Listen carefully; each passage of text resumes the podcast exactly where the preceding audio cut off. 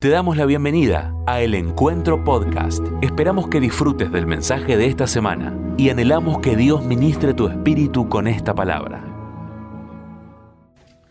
Hola, Dios te bendiga, iglesia amada. Qué bueno que estemos un domingo más conectados porque los edificios siguen cerrados, pero la iglesia está más abierta que nunca, se está empoderando más que nunca y vienen tiempos de gran cosecha, vienen tiempos de gran gloria, vienen tiempos de gran manifestación de las señales, prodigios y milagros de parte de Dios. Faltan menos, empezaremos de a poquito a verlos seguramente en los próximos meses y no me importa si será en diciembre, en enero o en marzo, pero hay un día ya preparado, establecido por Dios, donde otra vez todos juntos estaremos danzando y alabando y dando gloria a Dios. Así que celebro que hoy demos un paso más en esa dirección. Y estamos en el comienzo de la semana aniversario, 29 años de gracia, de favor, de milagros, de provisión, de imposibles que se hicieron posibles. Es emocionante para mí recordar esos tiempos. El día 4 de agosto del 91 fui ordenado pastor para fundar una iglesia aquí en Esteban Echeverría, primero en Montegrande, después nos mudamos a, a Guillón, ahí muy, muy cerquita en la misma región, y y gracias por todos los saludos que recibí el 4 y todas las bendiciones.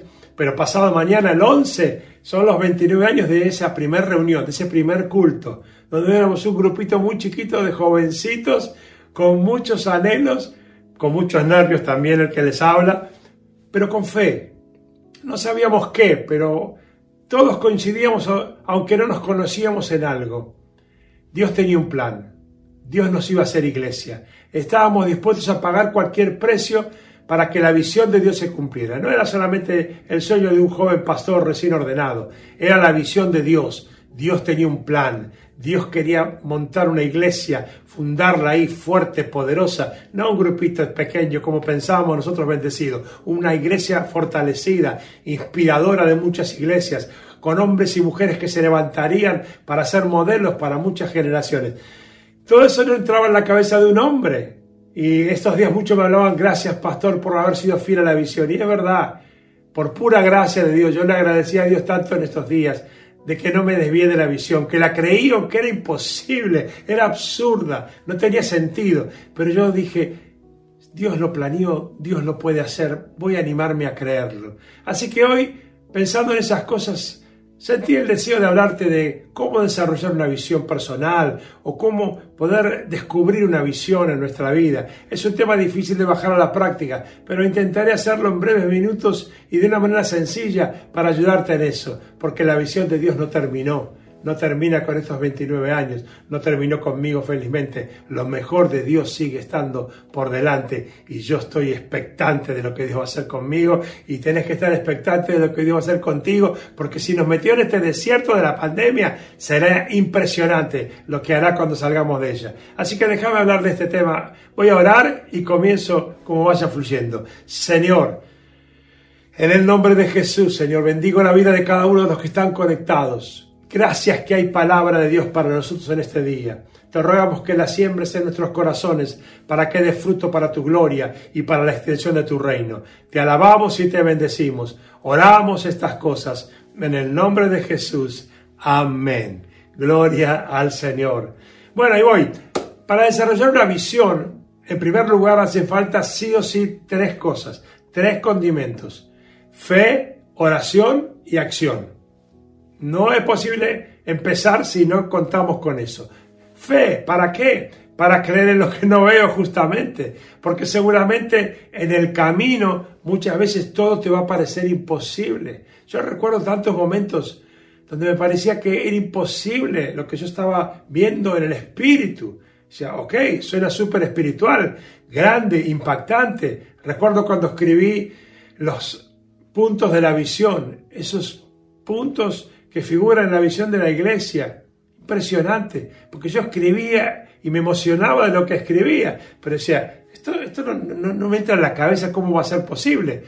Y por eso felizmente digo, no fue el sueño de un hombre, porque hubiera sido mucho más limitado. Fue el sueño de Dios que se convierte en una visión y te lo muestra en el mundo espiritual. Y si te animas a creerlo, todo es posible si puedes creer. Por eso, primero que todo, fe. Lo segundo, oración y no poca, sino mucha.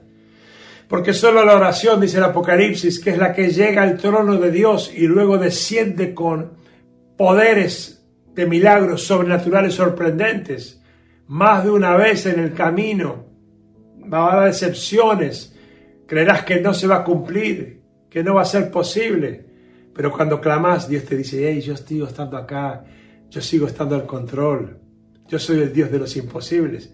Así que fe y oración.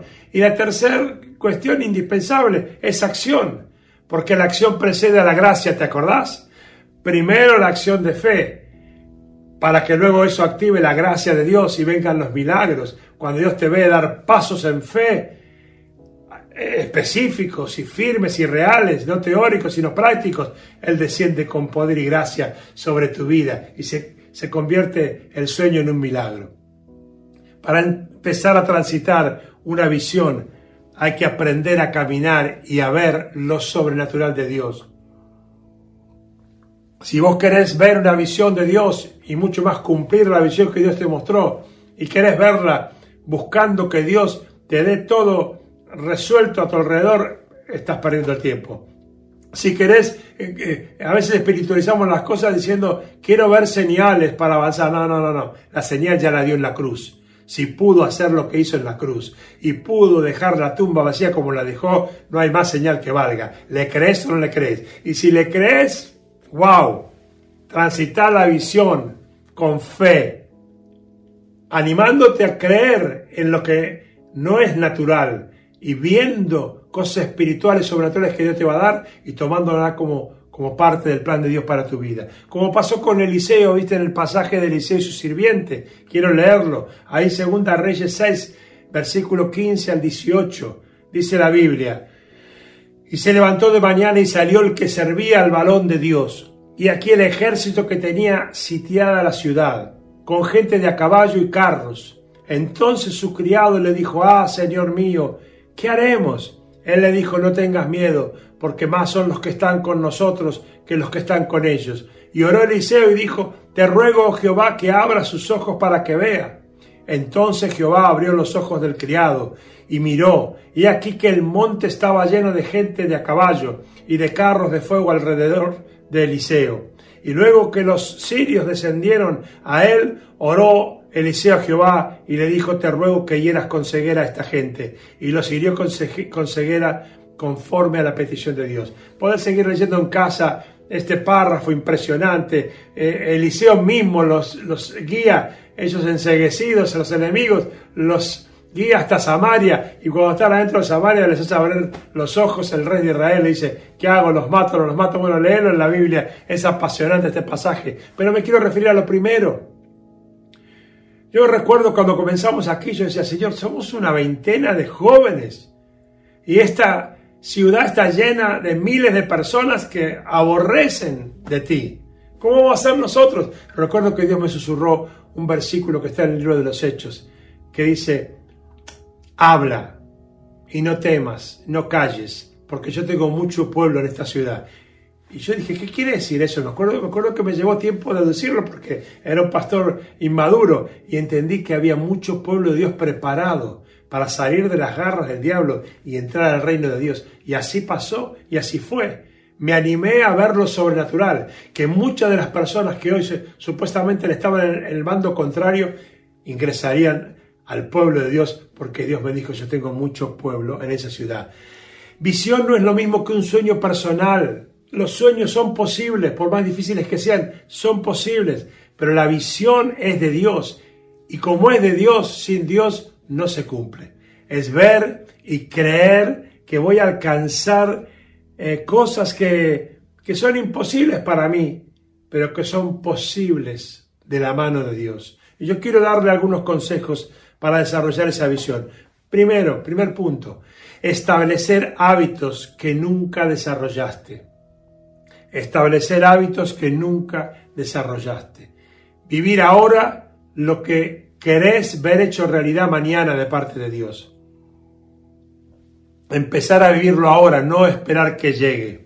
Yo aprendí, por ejemplo, me acuerdo, que para predicar a miles yo, yo había recibido de Dios una visión que yo iba a predicar a miles y los miles no llegaban y no llegaban y no llegaban y pasaba mucho tiempo y no llegaban.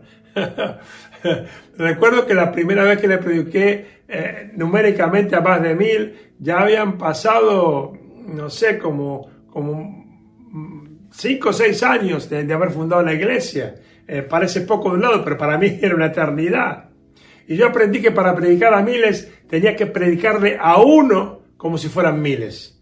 Y entonces cuando entendí esa visión y vi los miles, y adelante mío tenía a 50, yo les predicaba a los 50 como que eran miles, porque Dios me mostró eso en su visión.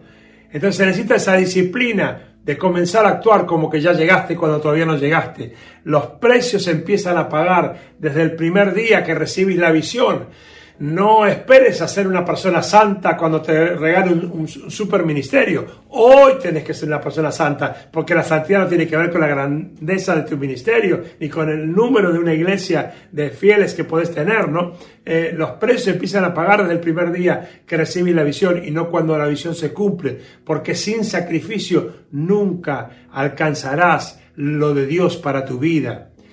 Las condiciones para alcanzar la visión hay que empezar a cumplirlas desde el comienzo, no cuando la cosa termine. Si lo vas haciendo a medida que vas caminando, Dios te va a ir premiando con nuevos cumplimientos de los pasos que te llevarán al final de la visión que Dios te ha dado. Lo segundo que, que quiero aconsejarte, tienes que hacer cosas que nunca hiciste, tomar riesgos, salir de tu zona de comodidad. Para ver lo que nunca viste, tenés que hacer lo que nunca hiciste. También tenés que hablar con quien nunca hablaste. No hables siempre con los que hablas. Empezá a buscar eh, cosas de Dios que tengan que ver con tu visión otras personas y inventar unas charlas con tal de sacar algo de Dios que te sume para la visión que Dios te ha dado. Hacé eh, lo que siempre quisiste hacer y nunca hiciste, animate a empezar a hacerlo, por supuesto hablo de las cosas de Dios, ¿no? Eh, ponele fecha a la frase, algún día lo voy a hacer. Mira, esto no es un régimen, ¿eh? es una visión. Así que no digas el lunes empiezo, empieza hoy, no mañana lunes, ¿eh? Gloria a Dios por eso. Hay que empezar a caminar el camino en dirección al cumplimiento de la misión. Para descubrir si es de Dios o no, no te preocupes. Porque si vos comenzás a caminar en fe haciendo cosas de bendición y después no era la visión, era un sueño tuyo, igual habrá enriquecido tu vida espiritual, habrá sumado, nunca será resta, siempre será suma. Yo muchas veces eh, di pasos de fe importantes y después vi que no eran exactamente el camino de la visión y enderecé, pero eso no fue pérdida, eso fue enriquecerme, eso fue llenarme de más de Dios y me sirvió en algún momento. Dios es tan bueno que me hizo utilizarlo en algún momento del camino, ¿no? Por eso eh, te animo a que comiences a, dar pasos de fe y acciones y decisiones que vayan camino a, la dirección del cumplimiento de la visión para descubrir si es de Dios o no al final de, de la tarea. Hacer cosas para Dios, aunque no te las pidan, hacelas te va a enriquecer, te va a crear, te va a ir formando el carácter que Dios necesita para aquellos que quieren derramarle una gracia sobrenatural. Yo hice cosas eh, en mi ministerio que no quería hacer. Yo recuerdo una vez, eh, esto eh, que, estoy contando en mis historias personales, ¿no? Yo estaba creciendo en mi vida espiritual, estaba sirviendo al Señor, me estaba empezando a, a ir bien con la gente, estaba creyendo que iba a ser un gran evangelista, eso pensaba yo. Y de golpe mi pastor me dijo, a partir de la semana que viene pasas a contar la, ofrenda. Y yo digo, ¿qué? Este no se dio cuenta que tiene un futuro gran evangelista frente a él. ¿Qué tengo que ver yo con contar la ofrenda? Yo de contaduría no sé nada. En ese momento no sé si fue de Dios o fue de Él, no sé qué fue, pero yo obedecí y lo hice y me sirvió porque aprendí algunas cosas de la tesorería de la iglesia que me sirvieron luego para dirigir una iglesia, sobre todo en los primeros años donde no tenía el precioso y bendito equipo de finanzas que tenemos hoy, ¿no? Así que eh, eh hace cosas para Dios aunque no te las pidan y, y aunque no te agraden, hacelas Dale gracias a Dios por cosas que te pidan que no te agradan, si son para Dios. ofrecete sin esperar recompensa, porque la recompensa, si la esperas alrededor, capaz no llegue nunca, pero del cielo nunca se tarda. Gloria a Dios. Tercero, cree en cosas que nunca creíste. El que sueña cosas pequeñas recibe cosas pequeñas, el que sueña cosas grandes recibe cosas grandes, porque en la medida de tu fe te será dado, dice la palabra de Dios. Y me, me animaría a preguntarte ahora, al revés de esto, ¿qué te dijeron alguna vez negativamente y te lo creíste? ¿Qué maldición? ¿Qué frase desanimante? Y encima te la creíste. Creemos mucho en lo que Dios puede hacer en otros y no en lo que puede hacer en mí o a través mío. Como si Dios estuviera imposibilitado de hacer algo grande y sobrenatural contigo o a través tuyo porque alguien alguna vez te dijo que no servías para nada y encima vos te lo creíste. Cruzá esos límites del pasado y cruzá los límites de la costumbre que podés tener. Cruzá los límites acostumbrados. La visión no es una cuestión de costumbre, sino de milagros y es un desafío para los que no caminan por la costumbre, sino descubriendo cosa nueva cada rato, si es de Dios, porque eso me genera expectativa y me aviva el fuego y me anima a la pasión cada vez más por lo que Dios va a hacer conmigo. La clave está en conectar la visión personal con lo que Dios ya preparó para vos, ir descubriendo el final de la historia, dando paso tras paso de fe y viendo que Dios te va confirmando. Efesios 1:11 dice, en Cristo también fuimos hechos herederos, pues fuimos predestinados según el plan de aquel que hace todas las cosas conforme al designio de su voluntad. O sea, es coincidir con lo que Dios ya planeó para vos y para eso salí de lo, normal, de lo acostumbrado y, hacer cosas que nunca hiciste para Dios. Cuarto que quiero darte hoy como un consejo para desarrollar la visión. Escribe la visión. Te hablo literalmente, escribíla eh, en tu dispositivo o mejor todavía en un papel con lapicera. Yo esas cosas suelo escribirlas en papel y lapicera a la antigua. Eh, Habacuc 2, versículos 2 y 3 dice, y el Señor me respondió, escribe la visión y haz que resalte claramente en las tablillas para que pueda leerse de corrido, pues la visión se realizará en el tiempo señalado, marcha hacia su cumplimiento y no dejará de cumplirse, aunque parezca tardar, espérala, porque sin falta vendrá. Es importante hacerlo.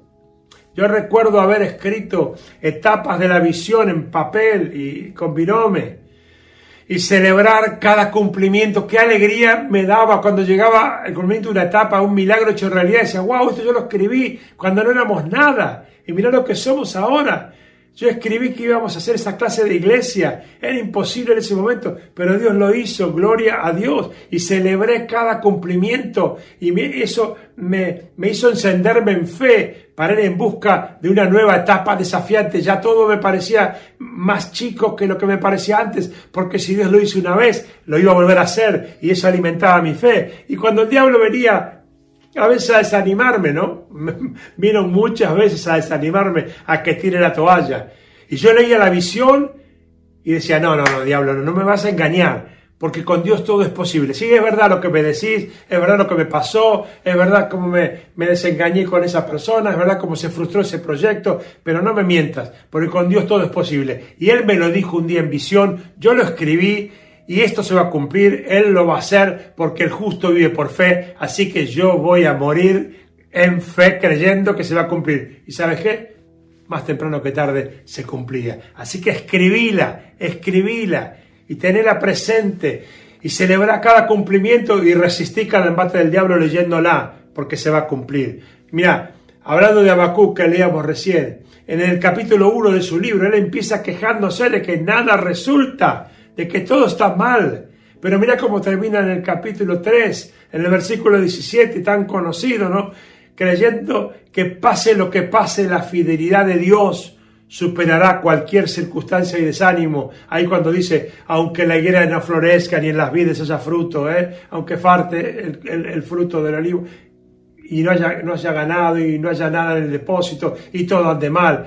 Con todo, me alegraré en Jehová, el Dios de mi salvación. ¿Por qué me alegro? ¿Porque hago una descripción negativa? No, me alegro porque tengo escrita la visión y Él me dijo que se va a cumplir, que aunque tardare un poco de tiempo la espere, porque se va a cumplir. Y yo creo que se va a cumplir. ¿Y sabes qué? Ya se cumplió la gran mayoría, pero no toda. Todavía me queda ah, unas cuantas cosas para esperar y Dios me siga dando salud y vitalidad para seguir conduciendo este barco hacia las nuevas glorias en el nombre de Jesús. Amén. A ver, aunque la realidad y aunque mi realidad diga lo contrario, yo me alegraré en el Señor porque Él cumplirá lo que me prometió. Quiero terminar estos minutos leyendo un párrafo muy conocido de Isaías capítulo 40, en el versículo 12 en adelante. Y quiero leerles esto para que entiendan que todo pasa por acá, por la grandeza de nuestro Dios, por el Dios todopoderoso, impresionantemente gigantesco que tenemos, que todo lo puede, pero al mismo tiempo cercano, amoroso y con una visión fabulosa para tu vida, milagrosa para tu vida, para que hoy esta inyección de fe te despierte la expectativa para buscar la visión si no la tenés, desarrollarla si, si la tenés presente o despertarla si la dejaste dormir porque la realidad te decía que no. Y ahora vamos, Isaías 40, versículo 12. ¿Quién ha medido las aguas con la palma de su mano y ha abarcado entre sus dedos la extensión de los cielos? ¿Quién metió en una medida de polvo, el polvo de la tierra? ¿Quién pesó en una balanza las montañas y los cerros? ¿Quién puede medir el alcance del Espíritu del Señor? ¿O quién puede servirle de consejero? ¿A quién consultó el Señor para ilustrarse? ¿Y quién le enseñó el camino de la justicia? ¿Quién le impartió conocimiento o le hizo conocer la senda de la inteligencia? A los ojos de Dios, las naciones son como una gota de agua en un balde, como una brisna de polvo en una balanza. El Señor pesa las islas como si fueran polvo fino. El Líbano no alcanza para el fuego de su altar, ni todos sus animales para los holocaustos. Todas las naciones no son nada en su presencia, no tienen para él valor alguno. ¿Con quién compararán a Dios? ¿Con qué imagen lo representarán? Al ídolo un escultor lo funde, un joyero lo enchapa en oro y le labra cadenas de plata. El que es muy pobre para ofrendar escoge madera para que, no se pudra y busca un hábil artesano para erigir un ídolo que no se caiga. ¿Acaso no lo sabían ustedes? ¿No se han enterado? ¿No se les dijo desde el principio? ¿No lo entendieron desde la fundación del mundo? Él reina sobre la bóveda de la tierra, cuyos habitantes son como langostas él extiende los cielos como un toldo y los despliega como carpa para ser habitada. Él anula a los poderosos y a nada reduce a los gobernantes de este mundo. Escasamente han sido plantados, apenas han sido sembrados, apenas echan raíces en la tierra, cuando Él sopra sobre ellos y se marchitan, y el huracán los arrasa como paja. ¿Con quién pues me compararán ustedes? ¿Quién es igual a mí? dice el santo. Alcen los ojos y miren a los cielos. ¿Quién ha creado todo esto? El que ordena la multitud de estrellas una por una y llama a cada una por su nombre. Es tan grande su poder y tan poderosa su fuerza que no falta ninguna de ellas. ¿Por qué murmura, murmura Jacob? ¿Por qué refunfuñas Israel? Mi camino está escondido del Señor, mi Dios ignora mi derecho. ¿Acaso no lo sabes? ¿Acaso no te has enterado? El Señor es, Dios, es el Dios eterno, creador de los confines de la tierra. No se cansa ni se fatiga y su inteligencia es insondable. Dale, vamos juntos ahora al final. Dale conmigo. Él fortalece al cansado y acrecienta las fuerzas del débil. Aún los jóvenes se cansan, se fatigan y los muchachos tropiezan y caen. Pero los que confían en el Señor renovarán sus fuerzas, volarán como las águilas, correrán y no se fatigarán, caminarán y no se cansarán. Gloria a Dios, aleluya. Ese es el Dios que predicamos este día. Es el Dios en, el cual creemos. Es el Dios al que hemos entregado nuestra vida. Es el Dios que tiene el control de todo y de todos. Es el Dios que nos dio una visión y qué puede hacer que no se cumpla. ¿Qué impedimento, qué persona, qué escasez, qué circunstancia puede impedirlo? Nada, nadie, ninguna.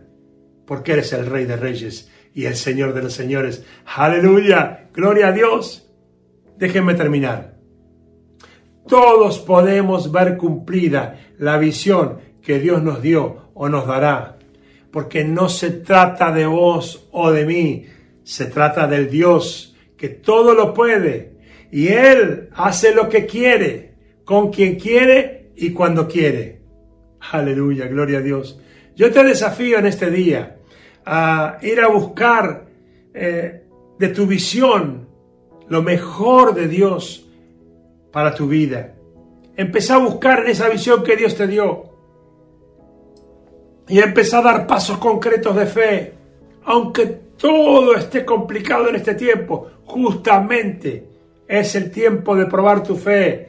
Y yo lo voy a dar los pasos igual, porque sé cuál es el final del camino. Ya lo vi en el mundo espiritual. En el mundo espiritual hace 29 años yo vi una iglesia grande, en gente, en poder, en unción, en impacto en otras personas, en impacto en otras iglesias, en impacto en las naciones.